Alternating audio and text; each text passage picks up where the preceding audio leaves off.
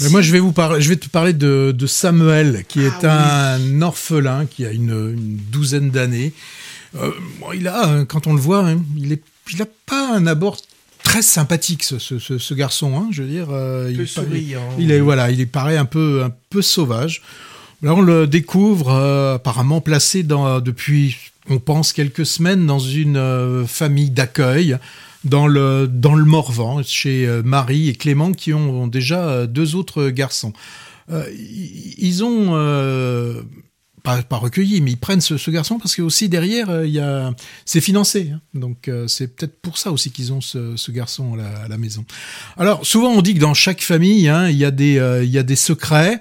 Euh, bah celle-ci elle va pas y déroger hein, et Samuel va y être confronté euh, au, au secret donc euh, qu'il y a dans cette euh, dans cette nouvelle euh, famille. Samuel il, est vraiment en pleine euh, pleine émancipation. Il est à cet âge là où il va découvrir des choses qui vont le bouleverser, hein, des, sensations. Enfin, c'est vraiment les, les troubles du passage euh, à l'adolescence avec la surcouche euh, bah, du, du fait qu'il n'est pas avec euh, et avec ses, ses parents. Alors, ce, ce titre, euh, le, ce film a un titre particulier euh, que je n'ai pas encore dit. Ça s'appelle Astrakhan. J'attendais. Alors, ben voilà. Alors, Astrakhan, c'est pas un pays, hein, c'est pas un pays imaginaire. Non, c'est c'est le nom d'une laine, du- d'une laine noire bouclée qui vient d'agneaux dont on a, on faisait des, des manteaux. hein. Moi, quand j'étais gamin, on en, on en voyait, on voyait des, des, des femmes déjà d'un certain âge qui portaient ces, euh, ces trucs que je trouvais particulièrement moches Ouais, d'ailleurs. Et pour conserver ces, boucles, les, les agneaux doivent être euh, abattus très jeunes, hein, âgés d'un ou deux jours, et même des fois c'est pire, puisque c'est euh, dans le ventre de leur mère qu'ils sont récupérés. Heureusement, ça n'existe plus. On ne peut plus faire euh, de, de fourrure hein, en, en. Donc là, on a le- un, un thème de, de, de- l'agneau euh, sacrifié, et là, c'est pas un agneau, mais c'est un enfant sacrifié, c'est Samuel. Et là, celui qui ne connaît pas sa mère, un peu aussi comme cet agneau qui euh, peut être séparé de, euh, de sa mère. Lui, Samuel, il a une mère de remplacement, mais il va toujours rester le membre de la famille qui reste euh, à part. Le film, il se passe euh, dans le Morvan, mais à la limite, je veux dire que euh, ça n'a pas forcément un grand intérêt hein, euh, de savoir où on est, à quelle période on est. On, sait qu'ils vont, ils vont voir un film qu'on n'arrive pas trop à, à, à déterminer hein, comme film. Quelle époque on est? À un moment donné, on voit un smartphone, voilà, mais on n'en voit qu'un. Les voitures, bah, elles sont plus ou moins datées des, des années pff, C'est 80, vrai qu'il a- 90. il a effacé la temporalité. Hein. je pense que c'est ce qui l'intéressait. Il voulait absolument pas que l'on puisse se raccrocher à, à un moment. On, on nous parle de la DAS. Bon, la DAS, ça existe plus hein, en, en, tant- en- en tant que tel. Bon, voilà. Ça, en tout cas, il, il a pas voulu euh, nous, nous en parler. On a une famille qui est, qui est, comment dire, qui est aimante mais qui aussi euh, tape. hein. Je veux dire, euh, on fait tout pour qu'il aille en classe de neige, mais on n'hésite pas à sortir le, le, le- coup de ceinturon. hein. Alors, d'un point de vue aussi formel, euh, le, le- film a été tourné euh, non pas euh, en numérique, mais c'est du 16 mm. Alors, le 16 mm, ça nous, ça nous amène un certain grain qui nous amène aussi une, une douceur et forcément que ça nous fait penser au film des années 70, 80, plutôt 70. Ce film, ça, pourrait être euh, derrière la caméra, on pourrait retrouver soit Doualon, on pourrait retrouver Maurice Pialat, et même avec des références beaucoup plus aiguës, on irait plutôt vers euh, Jean Eustache. Impossible de ne pas penser à mes petites amoureuses, particulièrement dans une scène euh, de, de communion.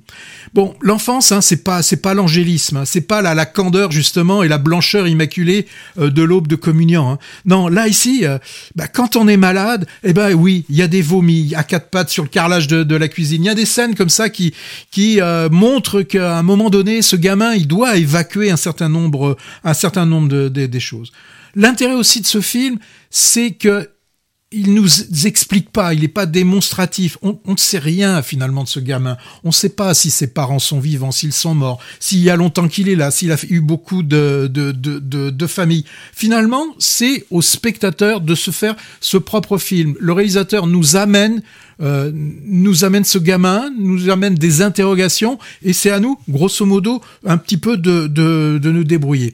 La fin est assez, euh, assez forte, hein, même très forte. Il y a une sorte d'apothéose musicale hein, qui dure presque une dizaine de minutes, alors que jusqu'à ce moment-là, il y a je, je me souviens pas qu'il y ait euh, de présence euh, euh, musicale. Hein. Euh, tout le début du film, il est, il est constitué de, de plans fixes, sans grand mouvement de, de caméra, vraiment hein, comme des, des, des films euh, de, de Stache. Mais là, par contre, on a des images avec une musique forte. Euh, bon, c'est assez proche hein, forcément de, de, de l'onirisme, avec du, du, symbolisme, symbolisme de, de, la, de la naissance. Tout ça est un petit peu, un petit peu mélangé, mais ça peut paraître dérangeant. Hein. Il y a des, moi j'avais des, spectateurs qui après euh, le film en en parlant trouvaient que c'était assez dérangeant, mais c'est une très très grande euh, efficacité. Donc là, on va revoir pendant ces minutes en fait Samuel qui revit en accéléré des moments du film que peut-être on n'avait pas bien compris dans le film. Et ça, je trouve ça aussi hyper intelligent que nous avoir proposé euh, cette scène. Donc c'est un film qui se mérite. Hein, c'est pas un film hyper euh, facile. Donc ça pourrait être, je l'aurais dit, hein, du Dardenne, puis à la Doualon, Eustache. Mais c'est surtout du David Depesville, je vous avais pas dit le nom, et c'est vachement bien. Oui, impressionnant premier long métrage hein, de ce jeune cinéaste. Et quand on est sorti tout de suite en échangeant, on a tout de suite évoqué Piala ou Jean Eustache, ça, saute aux yeux. Et si on remonte un peu plus loin, on peut aussi évoquer l'influence de Robert Bresson pour le côté épuré là et assez radical, hein, qui, qui, ne fait pas de clin d'œil au spectateur, ça c'est sûr. Hein. Moi, ça m'est venu à l'esprit lors d'une scène très courte, hein, mais ça m'a marqué où la caméra suit le transfert d'un billet de 5 euros et j'ai pensé à l'argent de Robert Bresson.